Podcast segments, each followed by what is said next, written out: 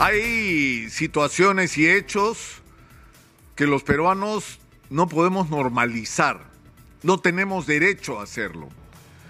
El día de ayer ha fallecido trágicamente una criatura, Yarek, un niño de cuatro años que estaba en su casa y de repente, por efecto de las lluvias de los días anteriores, hay un deslizamiento en el cerro, hay una pirca, un muro de contención que no está bien hecho y la casa se viene abajo y el niño muere.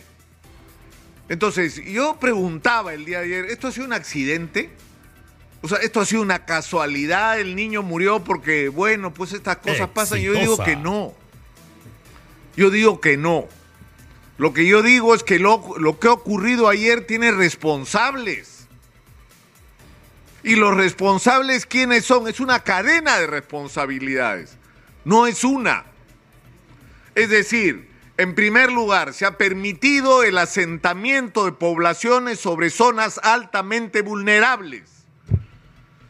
Lo que dice Pedro Ferradas o lo define como zonas de vulnerabilidad no mitigable.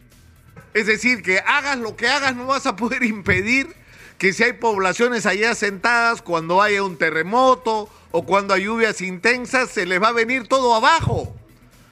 Entonces, primero, no debería vivir gente ahí. Primera responsabilidad. La segunda responsabilidad es que una vez que la gente está instalada, lo lógico es que se le cree un mínimo de condiciones de seguridad y con eso tienen que ver los muros de contención. Entonces esa es la segunda pregunta, ¿por qué la gente tiene que hacer marchas y protestas para que se pongan los muros de contención donde deberían existir y no existen o los que existen están mal hechos, como parece ser este caso.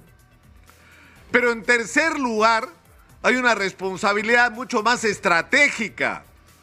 Es decir, no tenemos planes de vivienda popular que permitan que la gente que vive en esas condiciones de alta exposición al peligro, por la vulnerabilidad del lugar en el que viven, se trasladen a zonas donde no esté en primer lugar expuesta su vida a riesgo, donde tengan agua y no tengan que sufrir lo que sufren hoy por el agua, donde tengan desagüe, donde tengan acceso a la electricidad, donde tengan acceso a todos los servicios, donde el transporte sea más accesible y entrar y salir de tu casa cada día no sea una pesadilla. El arquitecto Jorge Ruiz de Somocurcio, decano del Colegio de Arquitectos de Lima, ha dicho claramente en el Perú, si nos lo proponemos podemos hacer 250 mil viviendas al año, seguras, con acceso a todos los servicios. Ahora, ¿por qué no ocurre esto? Porque no había dinero en el Perú, no es verdad. No es verdad, la Contraloría acaba de reportar que el año pasado otra vez se robaron 24 mil millones de soles.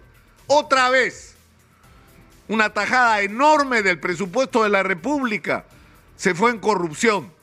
O sea, es decir, hemos tenido gente que ha entrado a la función pública de la clase media y ha salido millonaria. Porque el hacer política en el Perú es la vía corta para hacer fortuna.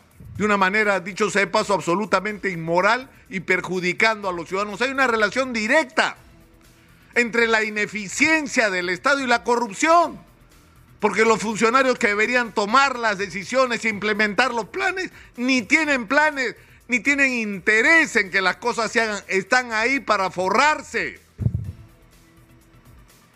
Entonces, esto tiene que cambiar, no podemos permitir que esto continúe, que esta ineficiencia y corrupción nos sigan haciendo tanto daño y, terminando en lo que ha ocurrido el día de ayer, porque yo me reafirmo, Yarek no murió en un accidente.